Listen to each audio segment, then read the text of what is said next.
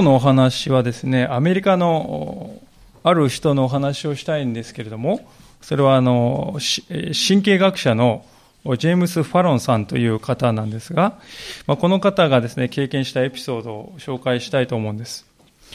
この方はあの脳の神経の研究をしているそうでありまして、この彼がある時ですね、こういう研究をしたんだそうですね。えー、犯罪を犯して有罪判決を受けた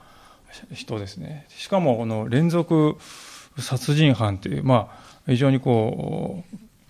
う、すごい罪を犯した、その犯人の脳をですね、スキャンしてこう調べると。でそうするとですね、前頭葉のある部分の活性レベルが平均より低いというですね、特徴があるなということが分かってきたそうですね。でその前頭葉のその部分っていうのは感情をこう移入したり、あるいは道徳心とか自制っていったことと関係がある、そういう場所の活動がちょっと低いっていうことが分かったんだそうですね。で、これはあの普通の人、普通の人っていうちょっと言い方語弊でありますけど、一般のその人と比べるとどういうふうに違うのかなという思って彼は、まあ、あとりあえず自分とかね、自分の家族のその脳のスキャンの画像をですね、その中に混ぜてね、そして順番にこう見ていったんだそうです。で、こう見ていく中で、あ、これはちょっと、ね、サイコパスって、まあ、あの、そういう性質が高い脳だなってパッと見て思う画像があったんだそうです。それを見てこう、ふーっと見るとですね、なんとその画像っていうのは自分自身の脳のスキャン画像だったそうですよね。で非常にこう動揺するわけですよ。しかし彼は優れた科学者でもありましたので、まあ、こんなの見なかったことにしようとかね、えこれはもう捨てちゃおうとかそういうふうに考えないで、えさらに DNA をね、採取して、詳しく自分のね、えことを調べることにしたんだそうです。で、DNA 判定をですね、してますと、さらに結果が驚きべき結果が出まして、攻撃性とか暴力性とか感情移入がないとかですね、そういうこうリスクがある遺伝子全部自分が持ってるっていうことにね、気づいたんだそうです。今はそういうことも DNA でわかる時代なんだっていうことですよね。でもそういうのを見ると不安がこう頂点に達したわけですよ。それで彼は家系図をですね、こう遡ってですね、自分の先祖一体どういう人なんだってこう調べたと。すると先祖の中にですね、7人も殺人の容疑者がいるということが分かった。その中のしかも一人は世間の人はみんな知っているようなそういう人だったんだということが分かってきたんですよ。自分の先祖がそういう人だということが全く知らないで生きてきてですね、え、その時知っても仰天してしたわけですけれども、ふと思った。なぜ自分はそのようにならなかったのか。犯罪者の性質が自分にはないのか。いろいろとこう考えた結果、それは母の愛によるものだと結論付けたそうです。彼はお母さんのその愛に心から感謝をその時したと本に書いてありました。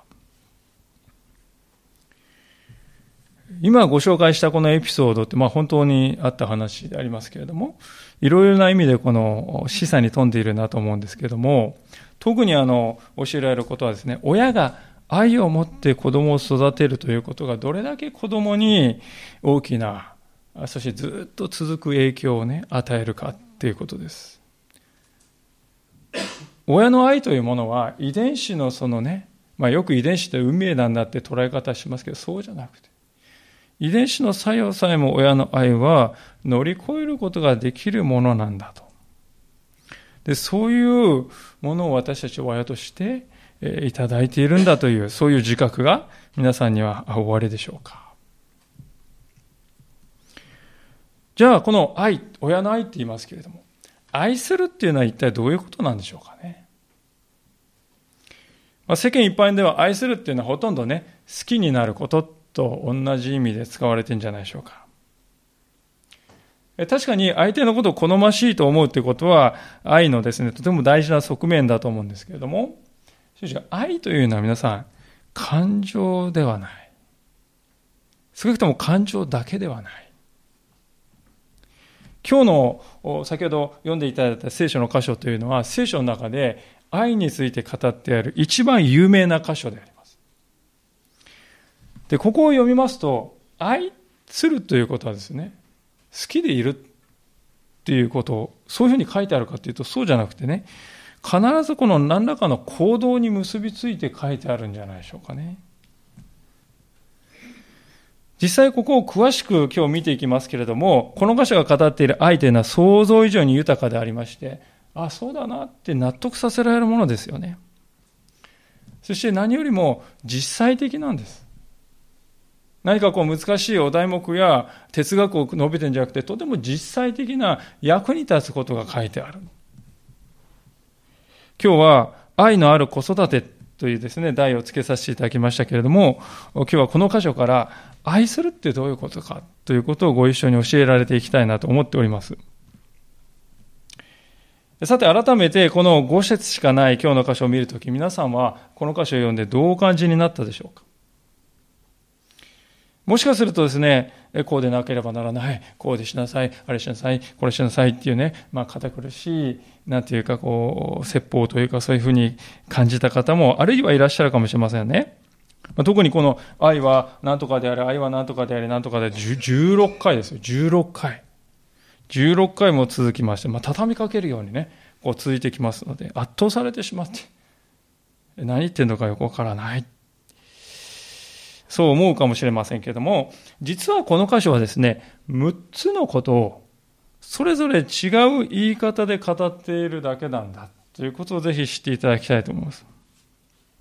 で、その6つのこと、6つも、6つもですか？ってね、3つぐらいしてくださいってお迎えしますが、6つのことなんですけど、その頭文字を取りまして、今日は、6文字の頭文字を取ってみました。それはどういうふうになるかというと、よく理解さというふうにですね、言葉になることが分かりました。よく理解さ。よく理解さ。ね。子供育てに応じて、子育ての時に大事なのは、よく理解することさ。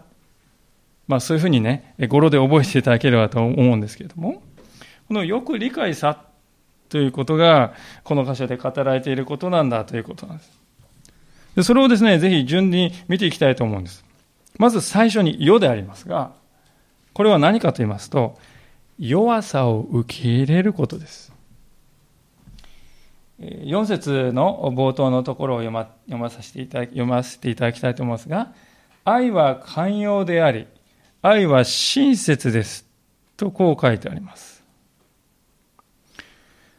寛容というのはですね、怒るのが遅いということです。辛抱強いということであります。また、親切というのは情け深いということであります。この怒るのが遅かったり情け深いっていうことはどういう時に重要かっていうとですね、人の弱いところにね、えー、見た時じゃないでしょうか。弱いところに対してどういう態度を取るかっていうことがね、寛容とか親切とか情け深いっていうことに関係があるわけですよ。皆さん、子育てというものは考えていますと、弱いとこ、弱いことに向き合うっていうことじゃないでしょうかね。生まれたばかりの赤ちゃん。これはね、もう弱さの極みですよね。赤ちゃんがこう、できることって言ったら、おぎゃ おぎゃって、うぎゃって言ってね。とにかく泣くだけですよ。泣く以外何にもできない。寝返りもできないです。食べることもできない、出すこともまともにできない、寝ることもですね、えー、満足にできない、抱っこしてあげないと寝ないとかね。もう一切合切親に依存して、えー、そうじゃないと生きていけないんです。皆さんもですね、そういえば、うちの子が小さい時眠れない夜があったなと懐かしく思い出す方、あるいはこれから、ね、そういう経験をされる方もいらっしゃる。今皆さん同じことをあの時と同じことをもう一度してください。今できますか？いやとてもできない。なんであの時あんなことできたんかねっていう不思議なんですけれども、できてしまったんですよね。実際、不思議なんだけどできてしまった。できてしまったんだけど、気がつくと子供がだんだん大きくなるとですね、この弱さを受け入れるっていうのはだんだん難しくなるんですね。不思議ですよね。何一つできなかった頃、もう弱さも極めて何にもできない無力だったあの日々、その日は弱いってことは当たり前に受け入れてたのにですね、今はどうですか？些細なミスすると、何やってんなんだもう子供にですね、怒ってしまう。私たちの中でどういう変化が生じたんだろうか。一つにはですね、当然こういうことできるはずだよな、という親の願いや思い込みが原因だと思うんです。親であります私たちは無意識のうちにですね、子供に対する要求というものをどんどんどんどんこう上げていってしまうわけです。確かにそれは子供が成長するために大切であることもあります。いつまでも赤ちゃんでいいよ。これは正しい子育てはないですよね。しかし、私たちがともするとそれが行き過ぎてしまって、これくらいのことできたら当たり前だと思っていくとですね、そうすると親は子供の弱いところを受け入れられなくなっていくんじゃないでしょうか。あれだけですね、赤ちゃんの生まれたての頃はですね、怒りに対するね、キャパシティ大きかったですよね。ギャーって一回泣いたらイラってくるんじゃなくて、ギャーギャーギャーって何時間か泣いて、イライライライラってぐらいね、非常にこう大きいキャパシティだったんで、それがいつの間にかこうギューッと小さくなってですね、しまうわけです。しまいにはですね、えー、些細なことで怒っておりますと、親自身の心の健康もですね、損なわれていくわけです。情け深さっていうのはますますどこへやらと。しかし、そこでこそこの聖書のことを思い起こしたいんです。愛は寛容であり、愛は親切である。聖書は言っております。愛というのはどこから始まるのか、それは弱さを受け入れるということから始まるんだということです。弱さを弱さとして受け止めて、広い心で見つめていくということ。そこからしか愛は生まれてこないんだと聖書は言うわけであります。子育てというのは子供の弱さに向き合う、いかに向き合うかということであります。で子供が弱い部分を見るときですね、それに私、親である私はどういうふうに反応するだろうかと。それを自分自身の姿を見るときですね、親である私たちも、ああ、自分の弱さだ、これはって気づくんですよね。子供の弱さを見て、それにどう反応しているか自分を見るとき、ああ、これは私の弱さだ。ああ、同じ弱さを持っているではないかと。まあ、そう思えてくるんですね。でそうするときにこれが皆さん愛のスタートですよね。ですから、愛は寛容であり、愛は親切である。これは弱さを受け入れる心だ。そう、そういうわけであります。さあ、そういうわけでよく理解さのよが終わりましたけれども、次です。次は2番目の苦でありますが、これはですね、どういうことかと言いますと、比べることから自由になるということです。4節の後半のところを今度は読ませていただきますけれども、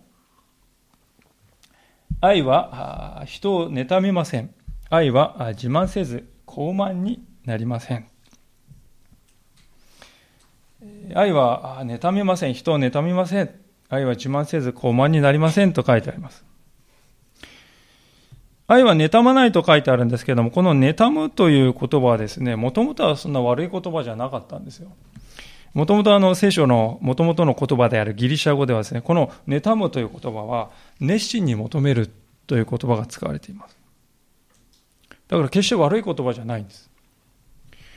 熱心に求めるってとても大事ですよね。熱中するっていうこと大事ですよ。熱中しないものは大体人間成長しないですよね。熱中的にですね、うまい、あの、好きだっていうのはもう成長していくわけです。ですから、熱中するってことは決して悪いことじゃないです。しかし、それがある時妬みに変わってしまう。なんでかっていうと、それはですね、人と自分を比べて、あの人にはあるけど、私にはない。そう感じた時にですね、妬みが生じるんですね。つまり、自分にないものをですね、熱心に求めようになる、求める。自分にないけども人にあるというものを熱心に求めるようになるときに、それが妬みになってしまうんですね。皆さんもですね、えー、経験があるんじゃないかと思います。才能に溢れた同級生に、なんかこう面白くない気持ち。豊かな暮らしをしているように見えるご近所さんを見て、なんかこう、素直に喜べない思いが。先ほどお話ししましたエサウとヤコブの話のように、兄弟の間さえですね、まあ、ヤコブってある意味、お兄さんのね、長子の権利を妬んでたわけですよね。欲しい。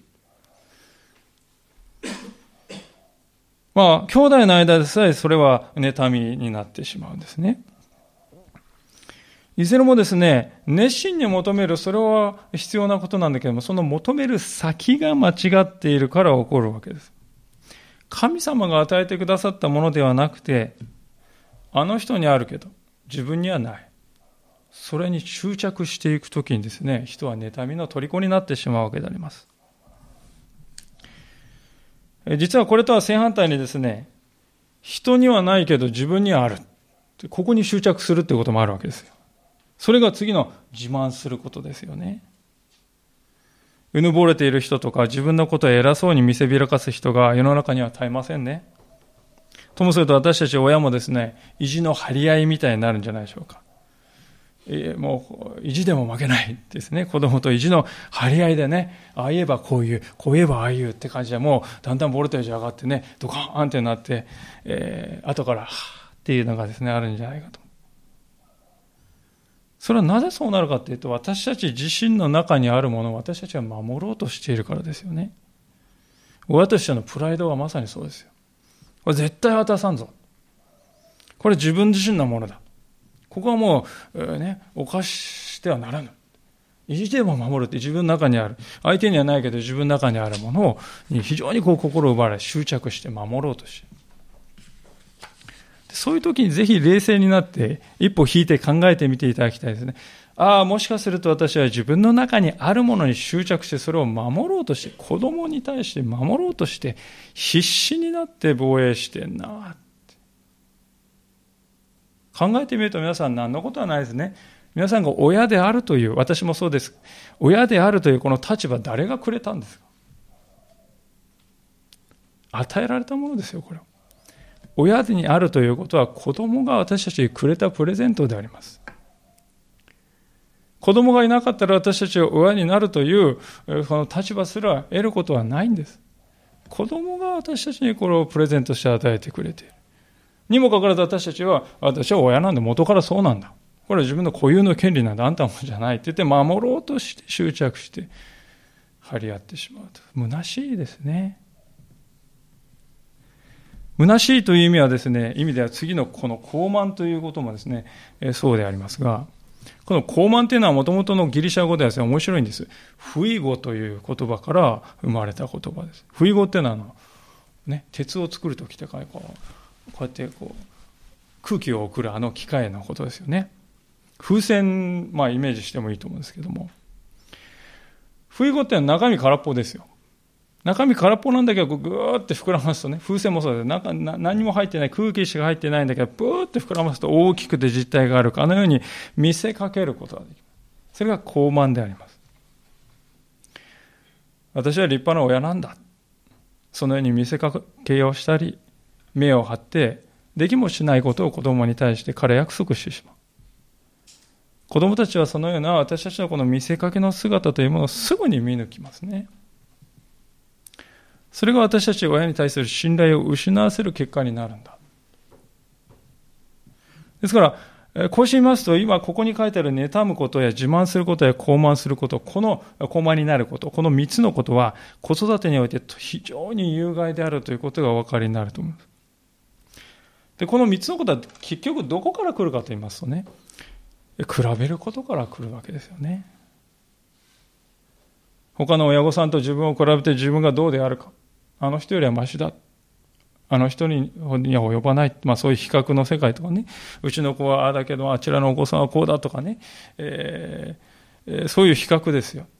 でその比較した結果ですね、良い方向に行くかっていうことは実はほとんどないんじゃないでしょうかね。だからこそ聖書はここで言うんであります。愛は比較しない。神様という方は私たちと決して比較して、あんたの方が優秀だから愛そうってう、そういうお方では全くないわけであります。かえって有名なあの言葉、私の目にはあなたは高価で尊いと言ってくださいます。私の目にはっていうことは、私っていうのは神様の目には、神様の目にはあなたは高価で尊いと聖書は言います。これは要するに人がどう言おうと関係ないよと。あなたが自分のセルフイメージで自分をどう見ているか、それも関係ないよと。私の目には、つまりあなたを作った神である私の目には、あなたはかけがえのない効果で尊いものだよ。そこに私たちは人生のね、フォーカスを合わせていくということです。人の相対的、人の世界ってみんな相対的ですよ。人と比べて上か下か。でも神って絶対ですよ、神の目っていう。そこから自由にされ、比べることから自由にされ、そこに別れを告げる。そうするとき私たちの中から、妬みや自慢や傲慢というものが薄れていくんではないか。まさにそれが愛なんだと、聖書は言うわけであります。えどんどん続いていきたいと思うんですけれども、今までよく理解さのよくを終わりましたが、次は理ですね。よく理解さの理。これは、リスペクトするということであります。五節をどうぞご覧ください。こう書いてあります。礼儀に、愛は礼儀に反することをせず、愛は自分の利益を求めない。えー、リスペクトと聞いて、まあちょっと耳慣れない英語だなとこう感じた方がいらっしゃると思うんですけど、要するにこれあの相手を尊敬して敬うということなんです。今読んだこの5節の冒頭にはですね、礼儀に反することをせずって書いてありますが、これ礼儀にね、反することしないって、お行儀よくしなさいよ、あんた。ね。人前で。お行儀よくして、しなさいよって、そういうしつけの話をしているのとはちょっと違いますよね。これは私たち親が子供の前で見苦しいことや体裁の悪いことやあるいは無作法ということをしないということ。それが愛ということなんだ。なぜそれが愛かって言いますと、子供は親を教師として親から人間関係や生き方を学ぶからであります。子供があの成長してきますと、親である私たちは子供とぶつかる頻度っていうのはだんだん増えていきますね。でそのぶつかるっていうことは子供が成長している証でもありますから、必要なことでもあるんですけれども、でもともするとこのぶつかるということはですね、子供だけが原因なんだって私たちつい考えますよね。生意気にも。つかかってくる。子供が悪いんだ。一方的に子供が悪いっていうふうになるんですけれども。しかしそうではないんではないかと思います。どういうことかと言いますと、私たちが成長した子供とぶつかるのは何でかと言いますと、その子供の中に、自分が嫌いだと思っている自分の性質が、一部が子供の中に現れている。それを見るときにね、それを見るからではないかと思うんですよ。私たちよくあるのはですね、子供を見ていて、あ、子供の反応を見て、あ、これ私だな。やばい、これ俺だとか。そういう性質が見える時があります。で、その時私たちは動揺するわけです。そして後悔いたします。で、後悔して在籍感を持っているので、その在籍感がですね、えー、ごめんねっていう言葉にならないで、えー、在籍感を消そうとして衝突を生み出すということがあるんではないかと思いますね。じゃあ、その子供の中にある自分の嫌いな部分というのは、どこから来たのかと言いますと、それは私たちの中からであります。私たち自身が子供の中で無意識のうちにしてきたことを子供は見ていて、そこから学んだのであります。ですから私たちは子供を見ると、あ、これは自分だっていう部分があるの。自分がそのようにしてきたことを彼らは学んでいるわけであります。そう考えますと私たち親はですね、子供の前でどう振る舞うかということを本当に気をつけなくてはならないと思うんですよね。具体的な話をしますと、例えば運転中ですね、子供、家族を連れて、これはあの私自身の体験で反省でもあることとして申し上げますが、運転中にですね、こう急に割り込めると、くそあいつ、やりやがって。とは、まあそこまでちょっと言いませんけれども、なんだあの車。それぐらいは言うかもしれません。もうその、いわゆる、なんていうんですか、こう、カッと来るとですね、悪態のことがバーッとこう出てきて、それをはっきり聞いてますよね。それとかまあ、えー、お酒を飲んで酔っ払って子供をですね、失望させるようなことをいつの間にか語っている。行っている。あるいは電話をして子供が聞こえているところであの人がね、と噂話をしている。そして人を非難する言葉を子供が聞こえるようなところで、えー、発している。子供たちはそのことをしっかり見ています。私たちはですから親として大切なことは人はリスペクトするものだと。そのことを行いで示していかなくてはいけないということなんですよね。それはこのあの自分の利益を求めずっていうところにも当てはまるわけであります。この自分の利益を求めずっていうのは、求めるっていうのは、人をですね、押しのけて自分、私だ、私だって言って自分をですね、前面に出していくことを言うわけですよね。つまり人を人とも思わないということです。ともすると私たちは子供を自分の所有物のように考えて、どうとどうできると考えている。だからこそ子供の中で前で無作法をして、礼儀に反することをしても、子供をリスペクト、人として扱わない。世間の前ではやらないようなことを子供の前で平気でやっても何とも思わない。それは子供を人と思っていない。自分の所有物であるかのように何とでもなるかのように思っているということが実はあるんではないか。そうではなくて子供は神様から託された一人の人格である。彼らは私たちをリスペクトする。ですから、愛するということは相手をリスペクトすることなんだと。聖書は教えているわけであります。えー、よく理解したの3文字目まで、終わりましたけれども、まあ、これから一気に後半に入りたいと思います。よく理解したの次は、かであります。このかというのは何かというと、感情のコントロールです。感情です。えー、5節の後半を読ませていきます。愛は怒らず、人のした悪を思わず、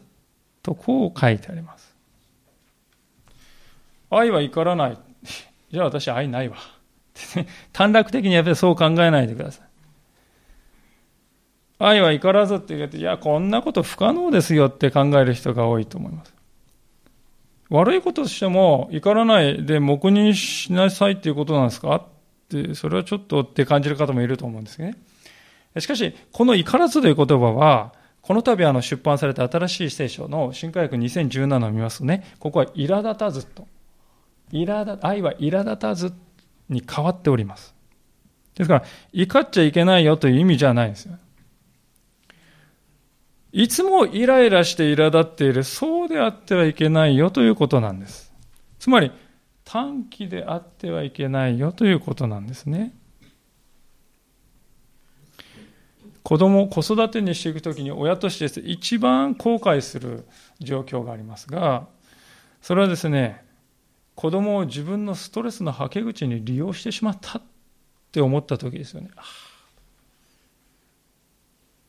もちろん子供が悪いことをした理由があって怒りを発するこれは正しいことですがしかし明らかに自分の中にあるフラストレーションが溜まっていってですねそれを発散するだけのために子供をですね選ぶ。相手にする。これは決してしてはいけないこと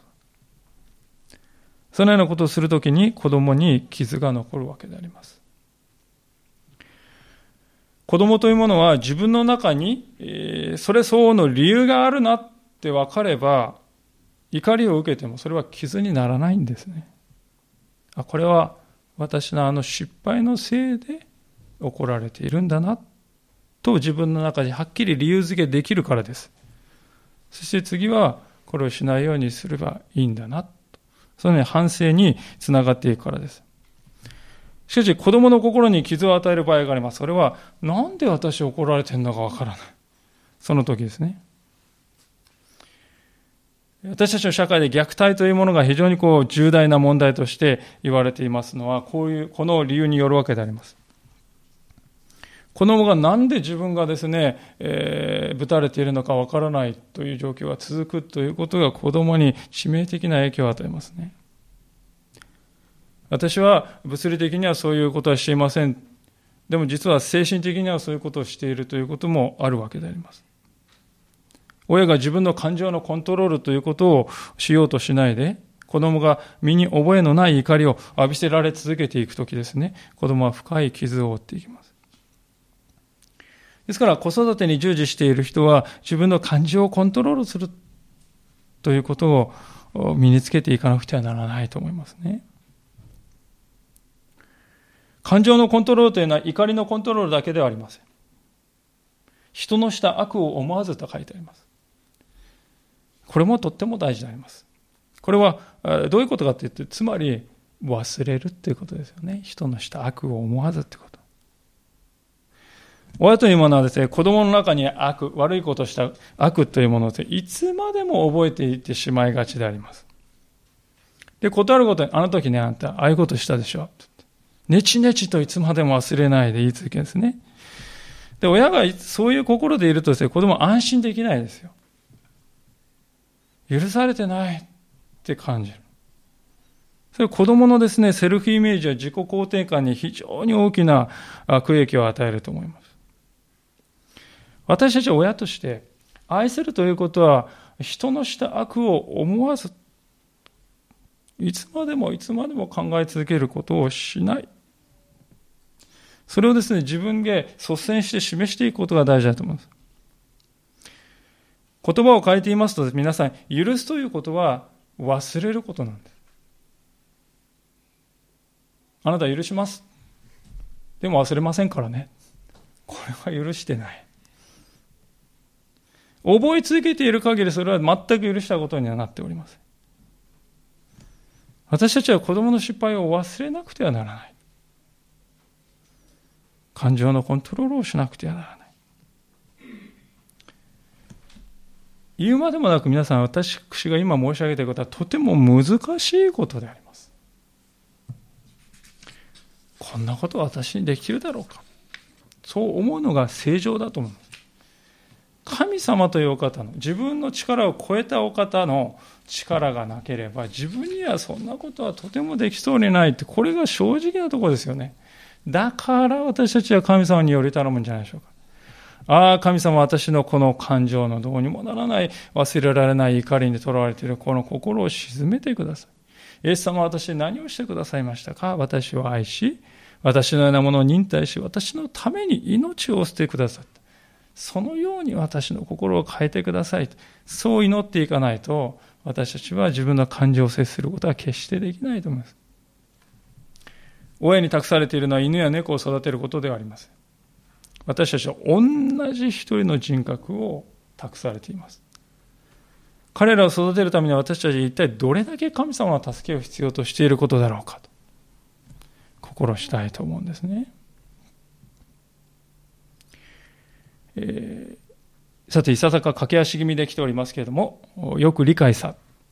第五の文字です。えー、これは、いまで来ましたけれども、そのい、い、いとは何かというと、今度は一貫性を保つということであります。6節をご覧ください。愛は不正を喜ばずに真理を喜びますと書いてあります。先ほどの親が感情のコントロールに失敗するとき子供が混乱していくということを申し上げましたけれども、親の価値観というものが一貫していない場合にもですね、親は同じように混乱する、あ、ごめんなさい、子供は同じように混乱するんだということをぜひ知っておいていただきたいと思いますね。どういうことかと言いますと、まさに今聖書に書いてあるように、不正を喜ばないということ。つまり、悪いものは悪いんだよ。正しくないものは正しくないんだよ。はっきり言わなくてはいけないということです。そして、一度基準を決めたらそれは後からコロコロ変えない。ゴールポストをね、後から変えたりしないんですよ。親が一貫性のない態度をとっていますと、子供はですね、混乱していくわけであります。で、この親を本当に信頼していいんだろうかと、うすうす思うようになりますね。で、そうなりますとですね、子供はだんだんルールというものは、あね、一貫してないものなんだ。そんなもん、えー、尊重する必要ないんだと思い込んでいきます。そういう人が社会に出るとどういうことになるかって。想像がつくと思うんです。社会のルールや決まりも簡単に軽んじる人になると思います。私たち親はですね、えー、こういうことがうすうす分かってはいるんですが、子供がですね、ねえ、お願いとかですね、一生の願い一生の願い何十回してんだとか思いますけどね。えー、そういう言葉を言ってくるとね、えーえー、ついこうぐっとこうこれ来てしまってですね。あるいはね、えー、ダメですって言った時に、うーんとかってしくしく悲しんでみると、なんかこう心が突き刺されるんで、悪いことしてしまった。罪を犯してしまった。みたいな思ってですね、いいよ、じゃあね、あ、言ったけどいいよとかって、コロッとこう変えてしまうって、子供はこう見ながらて、しめしめとこう思ってるわけでありますけども、まああの、そういう一貫性のない態度をとってしまうことがあるんじゃないでしょうかね。で、そういう時皆さん、子供は私たちは一貫性に挑戦してくるものだということをぜひ覚えたいと思います。親としての自分の一貫性が今危機に瀕している。そのことをしっかり心に留める必要があると思います。だからこそ私たち親として一貫性を保つということは最初のルールがとても大事だということです。初めに何かルールを決めたら最後まで必ず貫徹するということです。決して曲げないということです。ルールに触れたら必ずペナルティがあるよという、これは社会のですね、えー、これが社会というものです。それを一貫して守り通すということです。そうするとき私は親として不正は喜ばない。守備一貫した態度を子供に示すことができる。で、そういう親はね、たとえね、一時はですね、知らないとか言って言うかもしれないけれども、長いで目で見ると大人になった時に、うちの親は一貫性のある態度をとってくれたな。信頼感を勝ち取ることができるように必ずなると信じております。で、このあの、一貫性というのは今、不正の話しましたけど、正しいことをした場合においても同じく大切ですよね。真理を喜ぶと書いてあります。この喜ぶというのは皆さん、一緒に喜ぶという言葉が使われております。ルールを守って子供がですね、良い結果を残した時には、共に喜ぶということが大事であります。私たちは誰でもですね、親として子供を真実な人間、良い人にしたいと願って子育てしていると思います。親としては悪人を育てたいんですよ。こんな人は誰もいないですよね。もしそういうふうに私たちが子供を真実な人間に育てたいと思うならば、真実な生き方をすると、どんなにかメリットがあるんだよということを子供に分からせる必要があると思う。そのためには普段から親が子供の正直さを褒めて、真実であることを褒めるということが必要だと思います。まあ、よくあの子育ての秘訣ということで、褒めて伸ばす子育てというものがよく言われますけれども、しかし何でもかんでも褒めればいいというものではありません。ルールにのっとって子供は行動し、その結果良い結果が出てきた。素晴らしい成果が生まれた。その時は大々的に褒めるということです。褒めるタイミングを間違えますと、反対のメッセージを子供に与えることにもなりかません。ですから親として私たちには不正に対しては一貫して断固たる態度をとり、真実に対しては一緒に喜んで一貫性のある褒め方をする。これが何より大事なことです。私たちがそのように生きようと努めていくならば、子供たちはそういう親のもとでは安心できます。そして自分もまた守備一貫した人生を歩んでいきたいと。そういうふうに思うことができるようになるでしょう。ですから、だからこそ聖書は皆さん、愛は不正を喜ばず真理を喜ぶと。これが愛だというわけであります。さあ、いよいよですね、えー、最後に来ました。えー、6個はやっぱり長いなって思いますけども、駆け足で、あの、よく理解さの最後のさですね。さ、このラストを飾るのはどういう言葉かと言います。それは、捧げるということなんです。7節を見てください。愛は全てを我慢し、全てを信じ、全てを期待し、全てを耐え忍びますと書いてます。あの、この箇所っていうのは皆さんね、あの、一番引っかかるところだと思いますよ。特に引っかかるのは全てを我慢しって書いてある。我慢って聞きますと大抵の人がですね、父さんおもちゃ欲しい、我慢しなさい。あれをですね、思い出してですね、我慢って言うと、うん、我慢ね。いい印象があまりしないですね。我慢大会とか我慢比べだとかね、まあ、そういう言葉がありますように、ただひたすら耐えに耐えて耐えに耐えるんだっていうそういう意味で、全てを我慢するって書いてあるのかなと思っちゃうんですけども、しかし実はこの我慢という言葉は原文ではですね、引き受けるという言葉なんですよ。背負うという言葉なんですね。つまり親として自ら進んで子供の重荷を引き受けるということで。そういうことが語られております。子供を育てるということは親として自分の本来子供がいなければ自由になったはずの時間とかお金とかね、体力とか全部犠牲になるわけであります。その時間や体力や財産を子供のために捧げるということなんです。背負うということなんです。で私たちはやっぱり人様のお子さんに対してなかなかそのことをすることは難しいけれども、自分の子供に対してそれをなんとかなんとかやってしまう。それは何でかっていうと、私たちは子供の未来を見ているからではないでしょうかね。過去ではなくて、まだ見えないものを見て、そこに目を向けているので、私たちは親として犠牲を払うことができるわけです。考えその視点で見ると、この7節に書いてある4つのことってみなそういうことじゃないかと思うんですよね。信じること、期待すること、耐え忍ぶこと。すべてこれね、未来にへの希望があるからできることですね。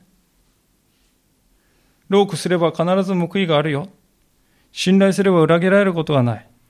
期待して待ち望むなら必ず答えがもらえるよ。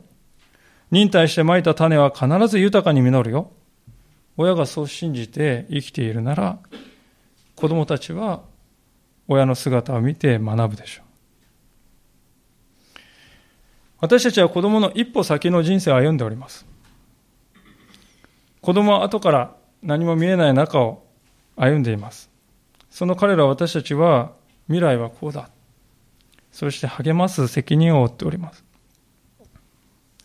そのために私たちは、私たち自身がまだ見えない未来のために今、犠牲を進んで払うんだよということを行動で示していくことが大事ではないでしょうか。ですから子育てというものは結局のところ言葉を変えてみますとね、子供に対してまだ見ぬ未来を信じさせてあげることじゃないでしょうかね。子供にまだ見ぬ未来を信じさせてあげる。それが子育てではないか。ある意味ではそれは子供が目に見えない未来、未来って目に見えませんよね。目に見えないんだけどもそれを信じようよ。信仰ですよ、これはね。ある意味。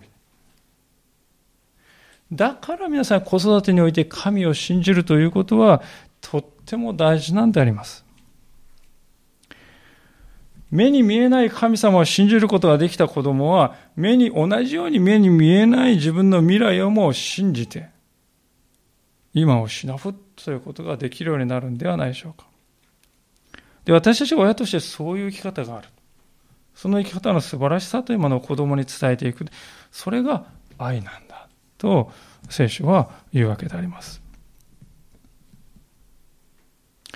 いかがでしょうか？今日私たちはよく理解さというこの6つの文字の語呂合わせに従って、え、愛するということはどういうことかを学びました。